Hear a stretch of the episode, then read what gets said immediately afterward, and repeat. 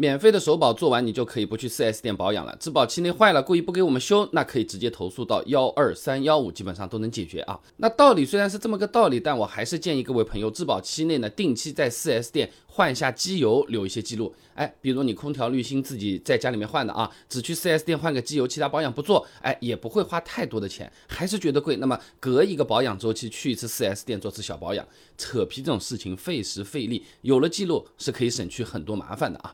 幺八幺八黄金眼有过一则报道的，于女士的车子保修期内发动机出现故障了，那 4S 店跑到那边。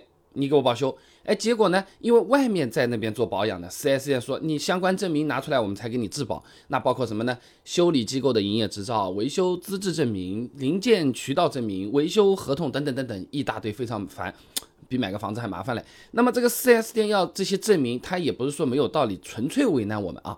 三包法上面也是有一条的，未按照说明书要求保养造成的损坏，是可以免除商家的三包责任的啊。那我们作为消费者要维权的话，找以前的凭证，哎，是需要的。但的确也是麻烦的啊。那质保期比较长的车型呢，五年、十年甚至终身质保的，一般条款里面它都小字很小很小的字那边写在那边的，一定要在 4S 店保养。你比如说奇瑞官网明确说了啊，只有全程在 4S 店保养才能享受终身质保。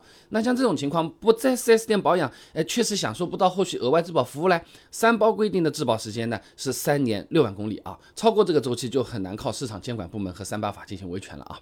那我们到底要不要为了这个？非常说不清楚，好像又有点慌兮兮的。这个终身质保一直在这个 4S 店保养的，那这个所谓的终身质保，哎，它到底保的是哪些零部件？是所有的配件坏了都能换？哎，我车钥匙坏了能不能换？电瓶坏了能不能换？天窗有裂缝能不能换？你点开我的主页，直接就是搜索“质保”这两个字好了。我以前视频是做过，马上就可以看看完了点个赞支持一下啊。